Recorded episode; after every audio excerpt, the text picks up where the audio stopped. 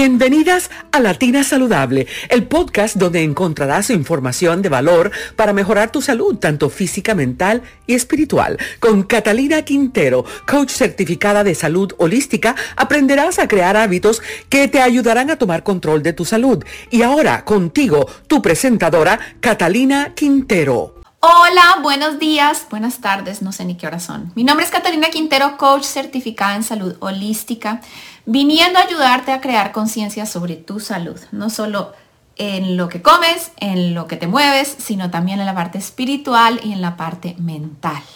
Aprender a callar la mente, aprender a florecer el espíritu, comer saludable y hacer ejercicio para que seas feliz.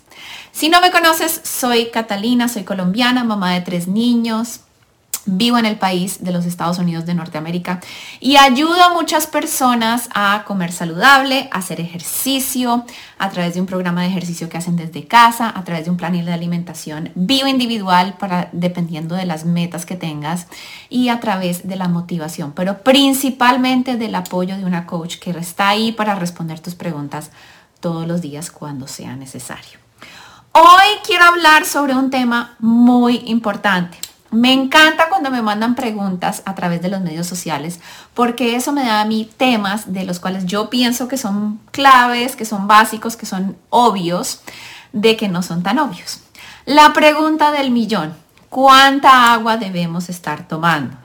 ¿Cuánta agua debemos estar tomando? Es algo bioindividual. No hay una fórmula que se aplique para todo el mundo.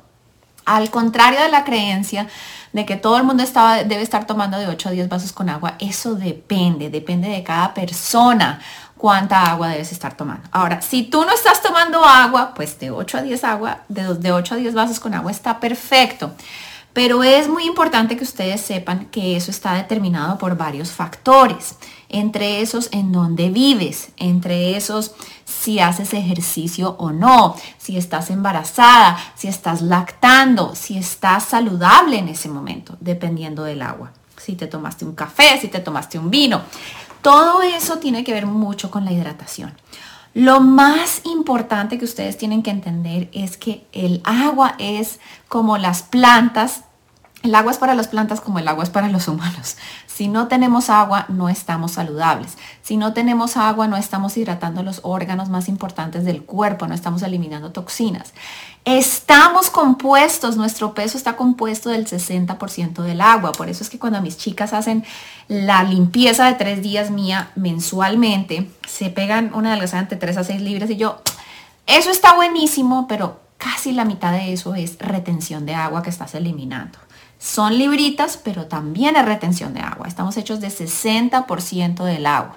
Entonces, la importancia para las personas como yo, que no les gusta tomar agua, de saber por qué tenemos agua, va a hacer que tu subconsciente entienda la razón y tome las acciones para poder llegar a esa meta de tomar el agua según si haces ejercicio, según dónde vives, según si estás embarazada, según si estás lactando, según si estás saludable. El agua es la lubricación de todos los tejidos, la lubricación de los órganos, es el que mantiene la temperatura. Nuestro cuerpo elimina toxinas a través del agua por la perspiración o sudor. A través del número 2 eliminamos toxinas y a través de la orina. Entonces es muy importante que ustedes entiendan que el agua no solamente vuelve tu piel linda, no solamente te hidrata, sino que además te da energía. Las personas que están bajas de energía, con dolores de cabeza, mi primer recomendación cuando me dicen eso es, estás tomando suficiente agua, mal genio, fatiga, eh, especialmente la energía. Hambre. Muchas personas confunden el hambre con el agua, están deshidratadas. Muchas personas estamos caminando por ahí deshidratadas. La deshidratación es malísima, es el cuerpo diciéndote, mira, necesito mi lubricación de mis órganos, necesito mis tejidos, necesitan agua, necesito eliminar las toxinas del cuerpo de todo lo que te estás comiendo con pesticidas, etcétera, etcétera. Y por eso es tan importante que tomen agua. Bueno, ¿cuáles son las maneras de saber cuánta agua necesitamos tomar? Mm, ya saben que mitad de tu peso en onzas, que la fórmula mm, por 16 menos 13, lo que sea. Para mí la importancia es saber que el agua depende de tu estado físico, cuánto te estás moviendo, de dónde vives, si vives en un lugar cálido, húmedo, caliente, tienes que tomar más agua que una persona que vive en, un lugar que no es tan húmedo o que está frío. La persona que hace ejercicio tiene que tomar más agua que la persona que no hace ejercicio. Pero lo normal de una persona que no vive en lugares cálidos, que no hace ejercicio eh, una hora al día o algo así, que no está embarazada, que no está lactando, lo normal es para los hombres 15.5 tazas de agua y para las mujeres 11.5 tazas de agua.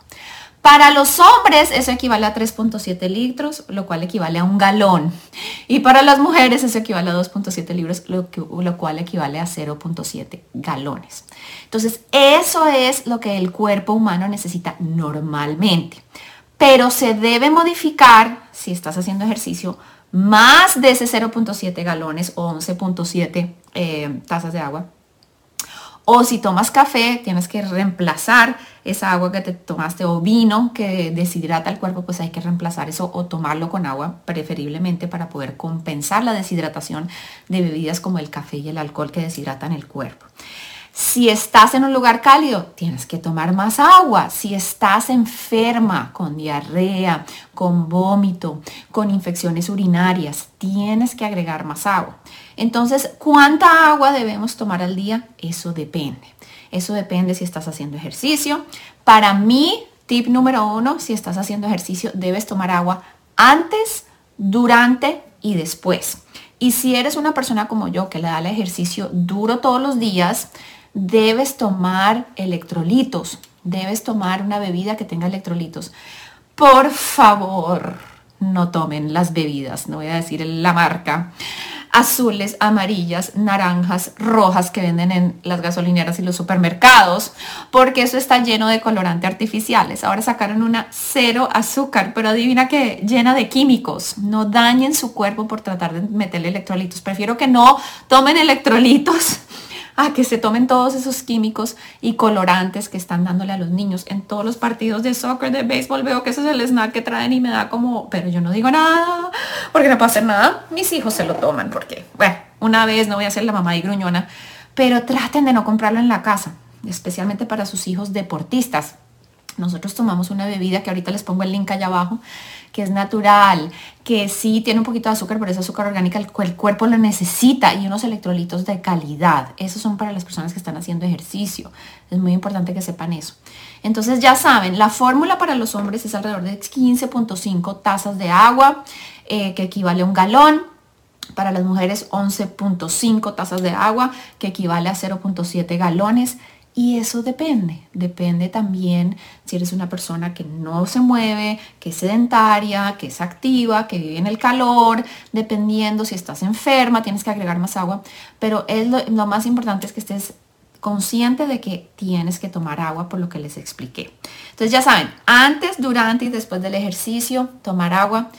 Hay teorías que dicen es que no se debe tomar agua con la comida tómense un vaso con agua con el desayuno, el almuerzo y la comida.